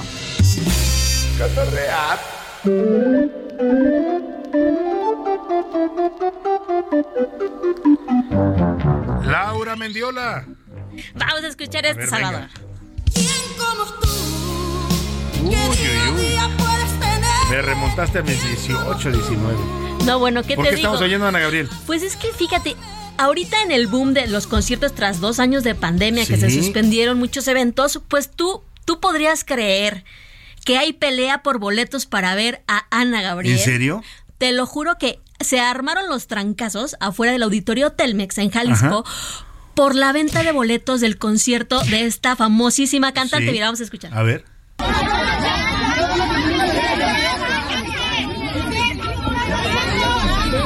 Así de plano se pusieron. Así se pusieron los catorrazos o afuera sea, de la ¿qué, taquilla. qué Bad Bunny, qué Maluma, no, qué... no, no, no, no. O sea, y era gente joven, dicen. Era, era de todas las edades. Ah, podemos ver en las imágenes que están en las redes sociales, incluso gente joven y menores de edad que estaban de verdad peleándose por unos boletos. Y tanta fue la demanda Ajá. que Ana Gabriel tuvo que abrir otra fecha para mayo de ¿Qué tal? 2023. Mire, y, eh, y la verdad es que tuvo mucho éxito allá en los años 90, ¿no? Ana Gabriel. Eh, ya tiene tiempo que no hace nuevas producciones musicales, pero todavía tiene sus fans, por lo que vemos. Pues qué bien, ahí está. Se van a ir a ver a Ana Gabriel los que, los que pudieron sobrevivir a la pelea. Milka Ramírez, ¿tú qué nos traes? Vamos a escuchar esto, Salvador. Los cochinitos ya están en la cama, muchos besitos les dio su mamá y calientitos todos con Qué bonito, qué bonita es la música de Kirkri, ¿no? Ay, la verdad que sí. A mí me recuerda a mi niñez. Te recuerda a tu niñez y fíjate, tú eres una mujer joven. A mis hijos, que son más jóvenes que tú todavía, también les gustaba. Yo se- estas canciones se las poníamos y les fascinaba. Es que trascendió generaciones. Ha ¿no? trascendido su música y evoca una época de inocencia, ¿no? De, de- de ingenuidad que hoy ya no existen ni siquiera a veces en los niños, pero que eso era lo que les gustaba a los niños de aquella época. Fíjate que justamente eso estaba platicando el otro día con Laura Mendiola. Estábamos viendo una, una, una serie que, bueno, soy tu fan, estamos viendo Soy tu fan. Y nos gusta mucho porque es una serie muy inocente. Sí. O sea, realmente muy inocente. Que ya salió la película, por cierto, ¿eh? ya- no la he visto. Ya, no la está, ya está en los pero- cines, ya está en los cines de con es Marta Higaredo, ¿quién es? No, es esta Ana Claudia Talancón. Talancón. sí, gran actriz también. Bueno, ¿qué nos trajiste, Milka? Ay, Salvador, pues mira, con la pandemia se hicieron eh, las clases virtuales y todo. Y pues nunca falta el estudiante que se quedaba dormido o que tomaba las clases como en la cama con el tapadito todavía. Sí, sí, sí. Pero esta vez le tocó un maestro. Estaban exponiendo a los adultos y se quedó dormido. Si quieres vamos a, A ver. escuchar cómo despertaron.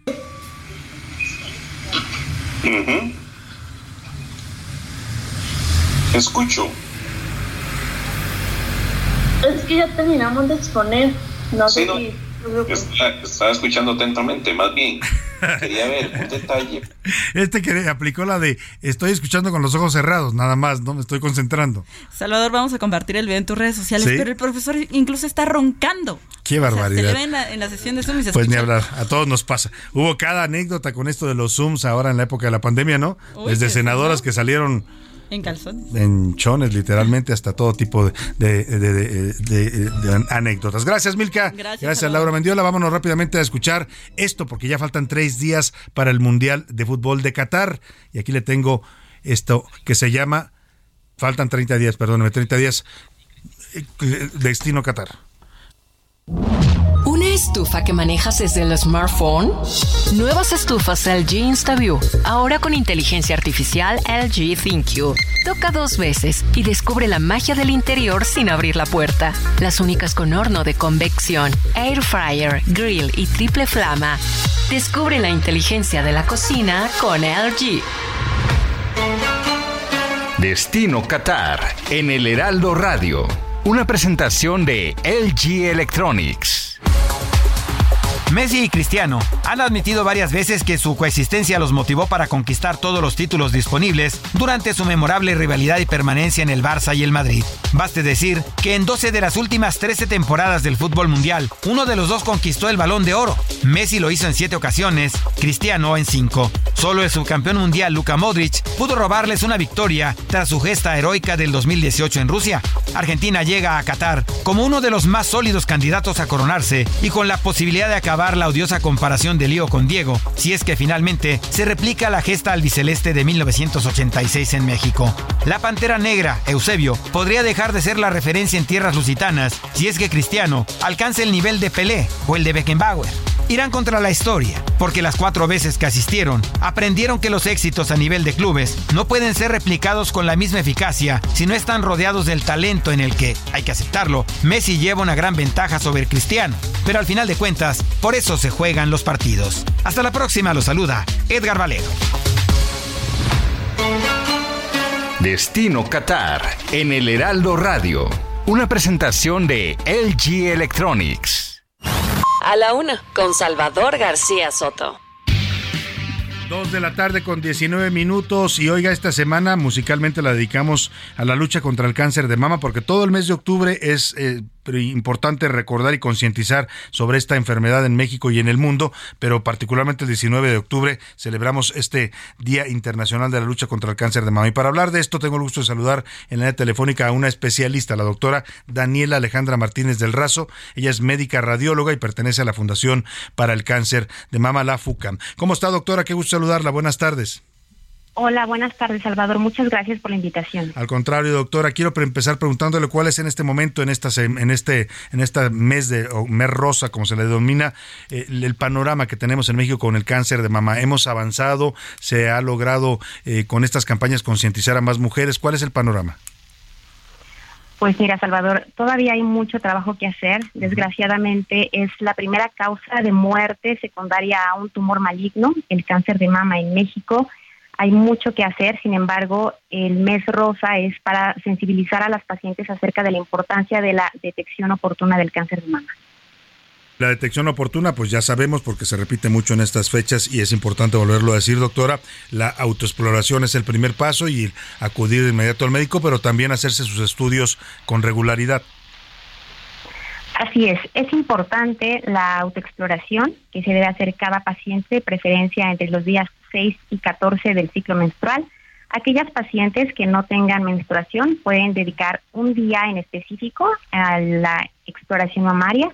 Yo les recomiendo que sea el primer día de cada mes, que empiecen con la exploración en axila y mamas, eh, sentadas, acostadas y viéndose al espejo, y complementar también con la mastografía, ya que es el estudio de detección, ya que es el único que ha logrado disminuir la mortalidad por la detección oportuna, ya que podemos ver las etapas más tempranas de cáncer de mama. Ahora, doctora, en estos momentos eh, se, dan a conocer también eh, cifras alarmantes como la organización civil All eh, que dio a conocer que en, las últimas dos décadas, en los últimos 20 años, se incrementó en 120% la incidencia de cáncer, de cáncer de mama en nuestro país. Así es, es una cifra alarmante. Como sabemos, el cáncer es una enfermedad multifactorial, ya que tiene que ver con eh, cosas que no podemos modificar, como es la genética, los antecedentes heredofamiliares, algunos trastornos genéticos que se llaman mutaciones y otros factores modificables como son el estilo de vida. ¿A qué me refiero? como eh, la obesidad, el consumo de alcohol en exceso, el tabaquismo, son algunos factores que podemos modificar y que se ha visto que aumentan la predisposición al cáncer de mama. Y otros que también entran entre los que no podemos modificar es el inicio de la menstruación a una edad temprana, el no tener hijos, el uso de em, anticonceptivos durante tiempo prolongado o una menopausia tardía. Claro, eh, esta pregunta que le voy a hacer es importante porque todavía hay gente que asocia esta enfermedad con mujeres ya en edad madura, pero ¿cuáles son los rangos de edad que deben estar atentas y hacer esta labor de autoexploración y de estudios regulares, eh, doctora? Hasta hace algunos años se pensaba que el cáncer era una enfermedad que solamente le daba a mujeres en la menopausia o en la postmenopausia. Sin embargo, ahorita ha cambiado mucho la epidemiología, ya que vemos pacientes jóvenes, menores de 30 años o menores de 40 años, que tienen tumores malignos de mama. Por desgracia, en las pacientes jóvenes, estos tumores suelen ser más agresivos que en las pacientes que están en la menopausia o en etapas más tardías. Y es por eso importante que antes de los 40 años las pacientes sepan que sí se pueden hacer estudios como el ultrasonido, y a partir de los 40 años en adelante el estudio de detección es la mastografía. Doctora Daniela Alejandra Martínez del Razo, le quiero pedir en un breve minuto que me queda, ¿qué mensaje le daría usted a las mujeres que nos escuchan sobre por qué es importante estar atentas a este problema de salud? Bueno, es importante porque es la principal causa de muerte por tumores malignos en las mexicanas. Eh, por desgracia, no podemos evitar el cáncer, pero lo que sí podemos hacer es una detección temprana que eso va a ayudar muchísimo en el pronóstico de las pacientes, no tanto emocional, sino físico, en el tratamiento y también hasta económico. Entonces, el impacto que tiene la mastografía por ser un estudio de detección temprana, es importante invitar a todas las pacientes que aunque estén asintomáticas y no tengan ninguna molestia, acudan en menores de 40 años al ultrasonido y a partir de los 40 años en adelante a hacerse su mastografía. Doctora, le agradezco mucho esta información que nos da valiosa para toda nuestra audiencia femenina y para combatir el cáncer de mama. Gracias, doctora Daniela. Gracias por la invitación. Muy buenas tardes, un gusto saludarla. Vámonos a la pausa, ya me comió el tiempo con la música, pero al regreso le tengo una gran canción de Cristina Aguilera que se llama Somos Nada. Volvemos con usted aquí en A la Una. No le cambies. Estás en A la Una con Salvador García Soto. Información útil y análisis puntual. En un momento regresamos. Ya estamos de vuelta en A la Una con Salvador García Soto. Tu compañía diaria al mediodía. Vuelo con alas de cristal, de frente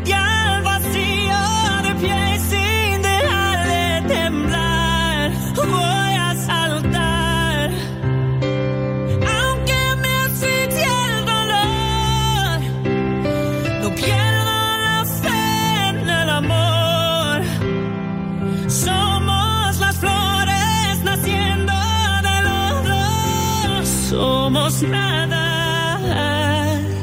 Somos todo. Fue un cúmulo de dudas y de ansiedad en un mar oscuro que no supe navegar y ahogándome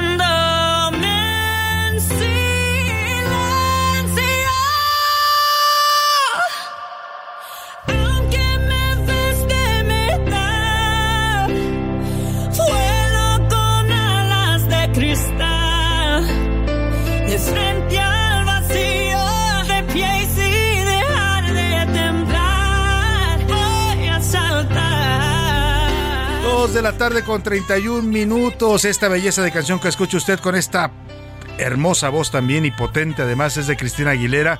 Es una canción de 2021 que se titula Somos Nada, una balada que habla sobre la importancia de la fuerza interior, del empoderamiento y de tomar riesgos, aunque la situación sea oscura o difícil. Fue lanzado como el segundo sencillo del álbum en español de Cristina Aguilera denominado La Fuerza. Escuchemos un poco más de esta voz de Cristina Aguilera que canta, pues con qué le gusta a usted, con el corazón, con, con el alma y, seguimos con más en el laguna.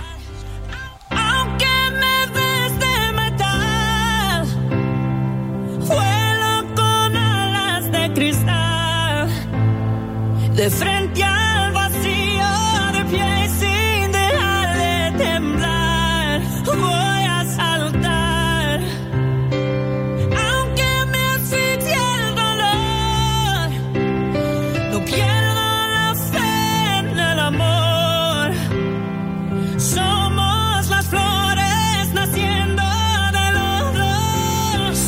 Somos nada.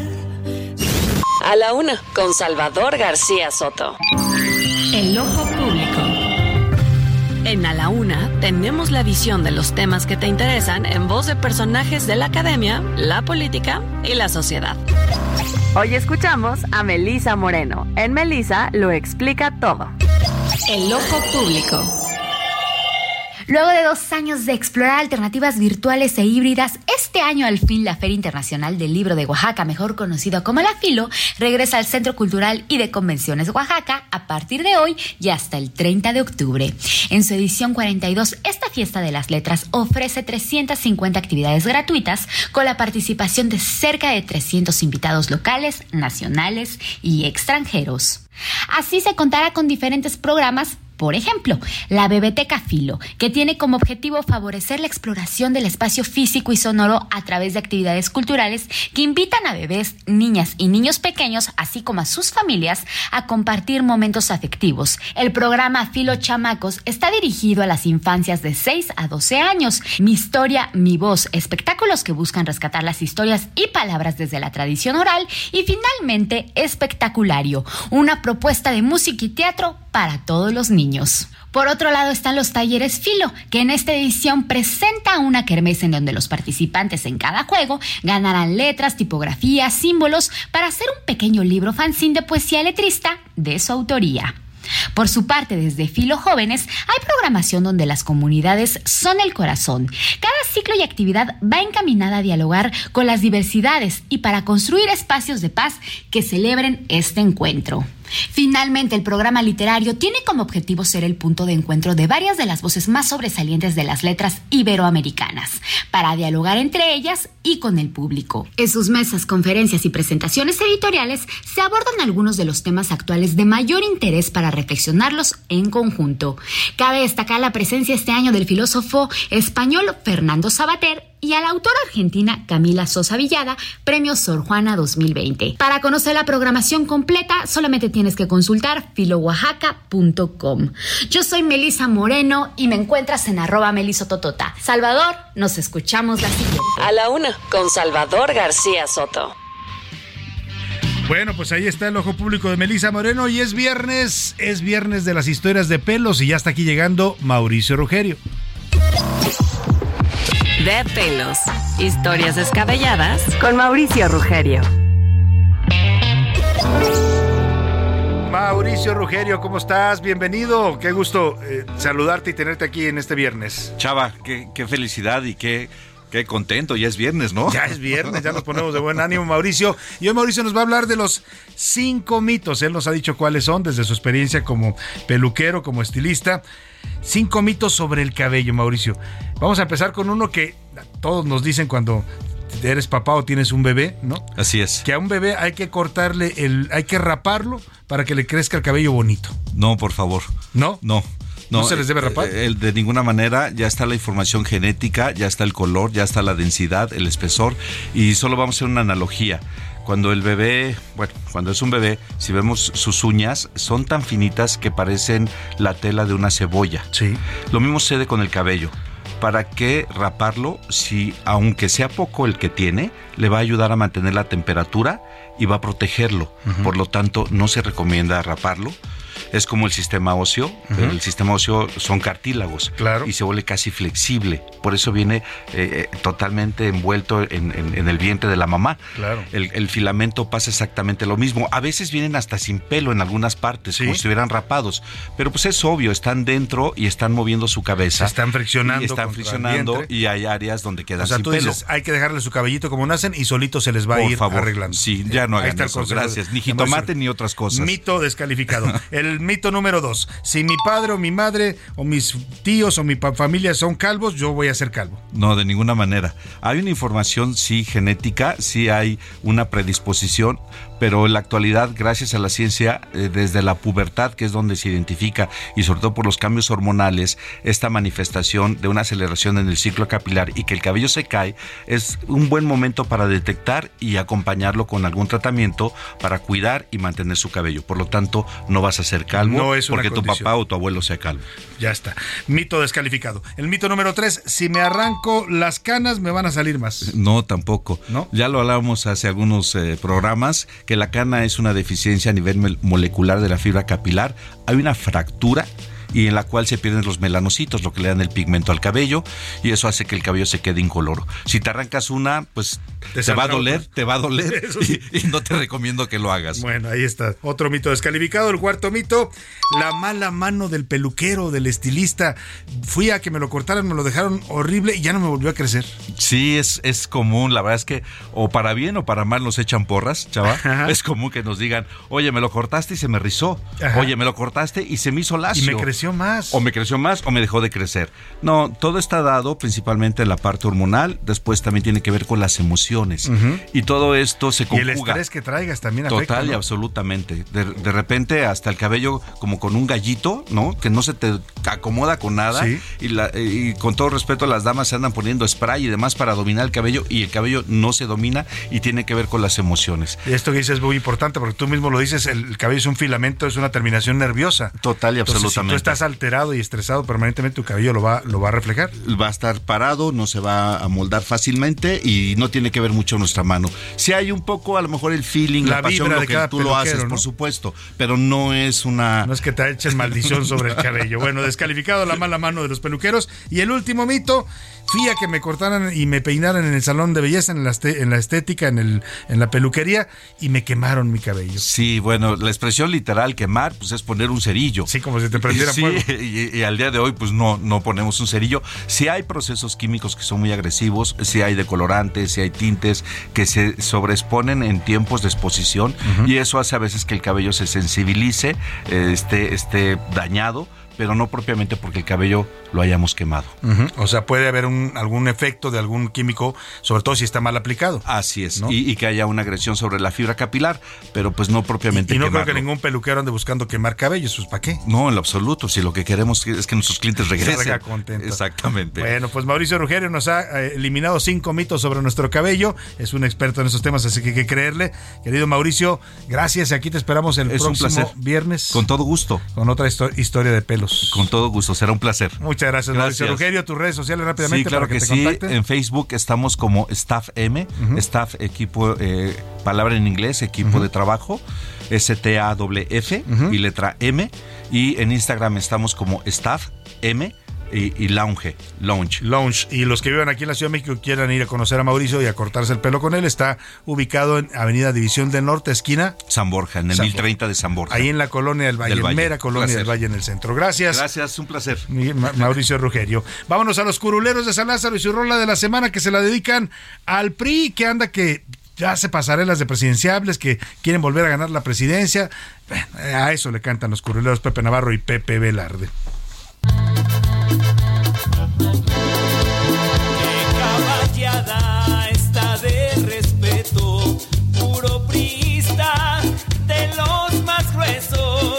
Malo ahí es que el PRI me trae recuerdos. Un Peña Nieto, yo ya no quiero. No. Yo quisiera oírte y contigo irme y jamás dudar, creerte de verdad. Yo quisiera oírte y contigo irme, pero diré que no, y aquí está la explicación. Nadie confía en el PRI. El blanco y azul ya no son tus compas, los del sol. Saben que traicionas, el problema es toda tu historia y nadie confía en el PRI. El blanco y azul ya no son tus compas, los del sol. Saben que traicionas, el problema es toda tu historia y nadie confía en el PRI.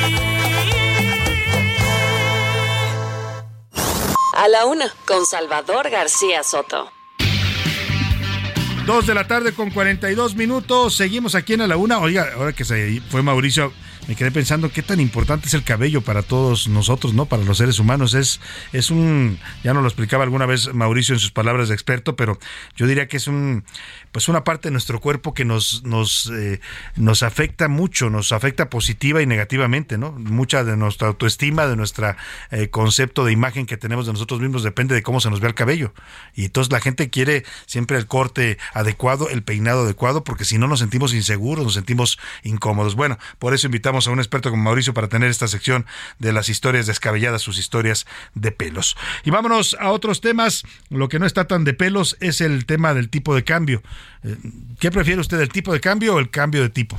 Dicen, una broma común en el medio político. El asunto es que el tipo de cambio, que ha sido uno de los grandes estandartes del presidente López Obrador, siempre presume que el dólar está muy, eh, eh, que no ha subido en su gobierno, que se ha mantenido entre los 18, los 20, 21 pesos, y la verdad es que es cierto, ha habido estabilidad en el tipo de cambio con sus fluctuaciones, pero digamos que tampoco, no sé qué tanto sea mérito del presidente o de la economía mexicana en su conjunto, pero el caso, el caso es que hemos tenido hasta ahora un eh, peso estable, tan estable que en algún momento le llegaron a llamar el superpeso, pero eso eso podía terminar, como dice aquella canción de Juan Gabriel, todo tiene un principio y un fin, y está advirtiendo la consultora Moody's, esta consultora estadounidense, que el peso podría sufrir una depreciación de hasta el 20% frente al dólar a finales de este año o el próximo. Estamos hablando de un dólar que podría irse de los 20 pesos actuales hasta los 24 pesos. Explícanos, Verónica Reynolds, qué es esto de la depreciación que está anticipando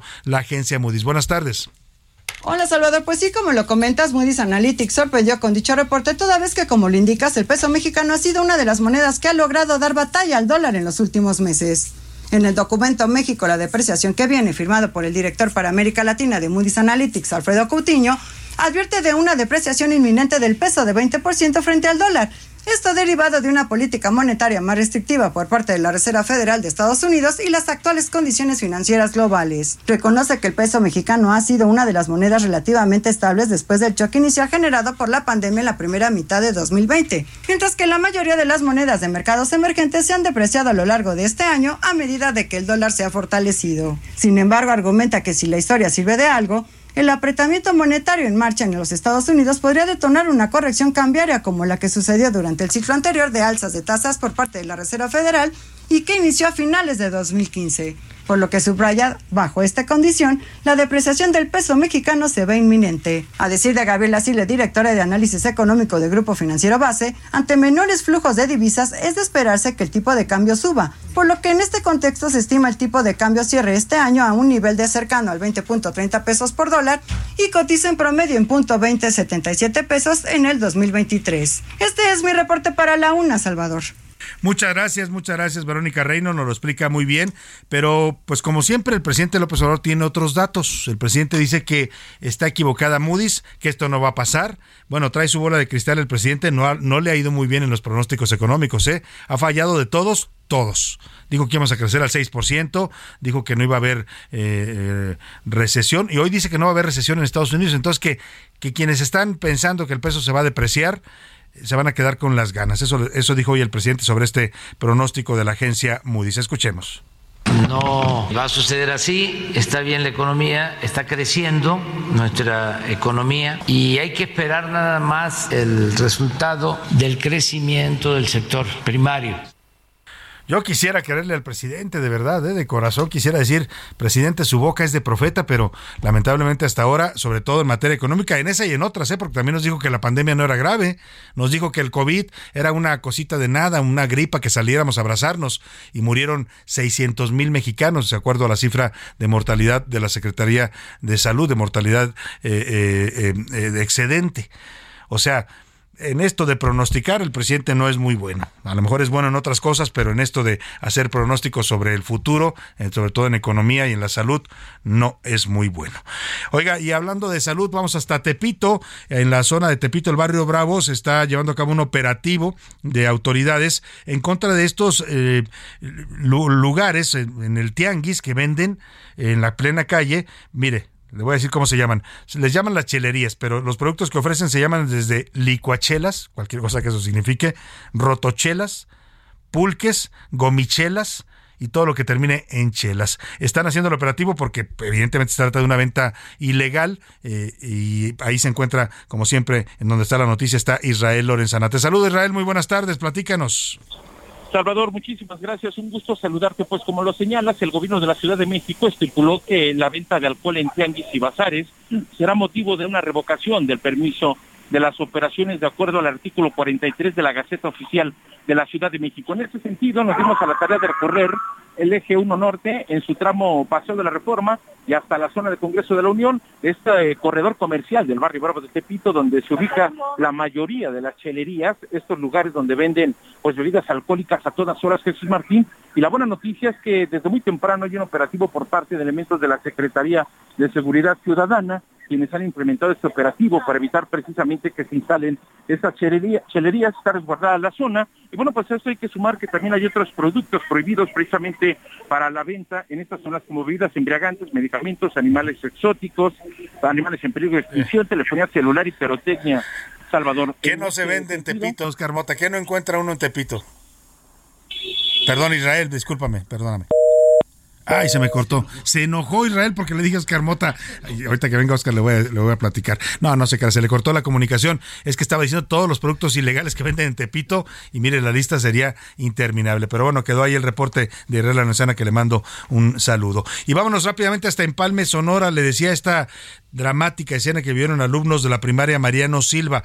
En plena primaria se comenzó afuera de la escuela la balacera. Los niños tuvieron que tirarse al suelo para resguardarse, los maestros tuvieron que protegerlos.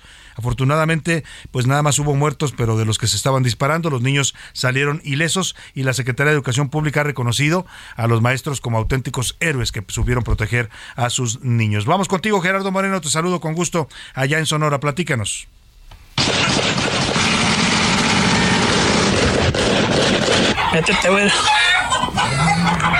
Hola, ¿qué tal? Qué gusto saludarlos desde Sonora y les platico que la tarde de ayer jueves se registró una agresión armada enfrente de la escuela primaria Mario Silva Cortés en el municipio de Empalme, donde una persona fue ejecutada, mientras que al interior del plantel una maestra le indicaba a los niños que se tiren al piso y trataba de mantenerlos en calma. Todos abajo, no pasa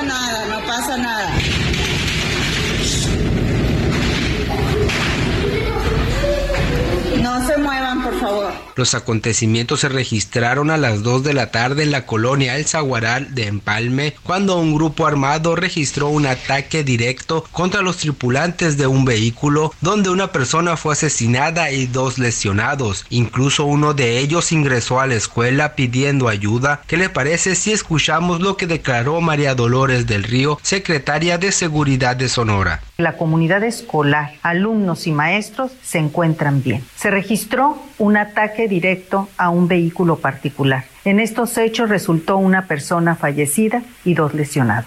Se informó que ayer los pequeños fueron despachados a sus casas y se encontraban fuera de peligro. Además se estableció un operativo de búsqueda de los culpables con elementos de policía estatal, Guardia Nacional, Marina y Sedena. No se suspendieron clases hoy, pero fue personal de psicología para atender a los niños y maestros que tengan crisis emocionales.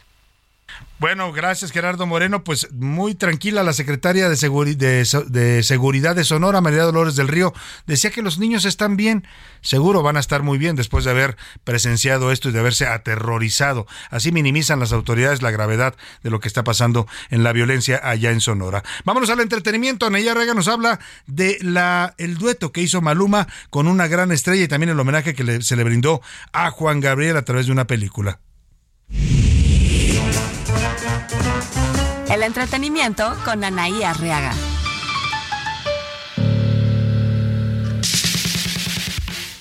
Excelente viernes, mi querido Salvador, y esa es la mejor noticia de todas. Oigan, vámonos con las notas. El líder de Marron 5 une su voz a la de Maluma y lanzan el sencillo Ojalá. Escuchemos un poco. Y ojalá lo mismo me pase a mí. Ojalá no pueda olvidarme de ti. Adam Levine realmente estudió el español. Mariana Treviño cumple su sueño y protagoniza una película con Tom Hanks. La actriz externó que la constancia es la clave de su éxito. Y el día de ayer se presentó la obra Querida, que es un homenaje que se le rinde a Juan Gabriel. Y para esto asistió a su hijo Iván Aguilera y esto fue lo que nos compartió. Un sueño y ver todo esto trae muchas felicidades, recuerdos de los shows de papá y no sé, no sé cómo es. Está muy bonito y espero que a todos les encante también. Por mi parte es todo, mi querido Salvador. Que tengan un excelente viernes. Pórtense muy mal, pero cuídense muy bien. Muchas gracias, Anaí Arriaga. Y vámonos a los deportes con Oscar Mota. Los deportes en A la Una con Oscar Mota. Oscar Mota, bienvenido. Mi querido Salvador García Soto, amigas y amigos, hoy un gran día para ganar. Señor Israel Lorenzana lo acaban de bautizar con el mejor nombre del mundo. Oye, se enojó. Yo dije, por error le dije, Oscar Mota estaba pensando en Va que ya estaba siete llegando. años de buena suerte a Sí, partir no de te enojes, Israel Lorenzana, te queremos. besos, hermano, besos. Querido Salvador, 5 a 2 gana el equipo de los Tuzos del Pachuca Monterrey, un partido donde Nico Ibáñez, que por cierto fue el campeón goleador de esta temporada, marcó un triplete, tres goles del argentino. Escuchemos a Nico Ibáñez. Es la primer hat-trick que hago en primera división y la verdad que nunca me imaginé que, que se diera una semifinal, así que estoy muy feliz. Qué gran juego, un gran Sí, juego el que el, equipo de Pachuca, un equipo dinámico, un equipo rápido, pero ojo, amigos de Monterrey, saben muy bien la semana pasada le metieron 3 a 0 a Cruz Azul, necesitan un 3 a 0, entonces en casa me parece que las ambas semifinales están abiertas, tanto la del América que enfrenta obviamente al Al equipo de. Puebla, a Toluca, perdón, 2 a 1, el equipo va ganando el equipo de Toluca, pero América puede darle vuelta rápidamente. Voy, mi querido Salvador, me voy a meter un poquito en un crossover, como le dicen en los cómics, voy a, eh, como es viernes, voy a hacer equipo con Anaí Arriaga. Y entonces, te voy a hablar de Carlos Rivera. ¿Por qué voy a hablar de Carlos qué de Rivera en los deportes? Rivera? A ver, vamos a escuchar esto.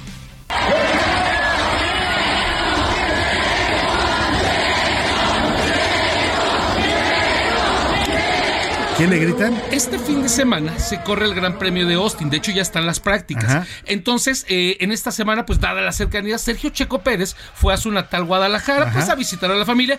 Y fue, un- ahora sí que se fue a echar un palenque. Sí. Fue, quien fuera Checo, fue a Palenque a ver a, a Carlos Rivera. Ajá. Y entonces Carlos Rivera, el cantante, pues lo reconoce, lo saluda ante la multitud y le dice: Vamos a aplaudirle a Sergio Checo Ah, Pérez. ¿no? es- ahí está la relación entre. Carlos Rivera y, y el tengo Checo. una más. A Nos ver. informaba ayer Ana Arriaga sobre el asunto de Shakira y Piqué y todo Sí. eso. Bueno, hay un tema con el Barcelona debido a un acuerdo comercial con Spotify. Tienen que sacar tres playeras en la temporada con un artista. Ya lo sacaron con el equipo de Real Madrid de un rapero y la próxima semana tienen que sacar el Barcelona una playera que diga Shakira. Entonces, pues Ah, Piqué caray. Va a tener que utilizar por su nuevo sencillo. Entonces, Le va a tener que traer en el pecho no sé si el quiere- nombre de Shakira. yo no sé si quieres hacer la justicia poética. Justicia divina. Gracias, Oscar Oye, Mota. ganar. Así llegamos al final de esta emisión. Gracias, que pase una excelente tarde y un gran fin de semana. Relájese. Aquí lo esperamos el lunes a la una. Hasta pronto. Termina a la una con Salvador García Soto.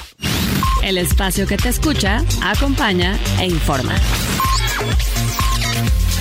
A la una con Salvador García Soto.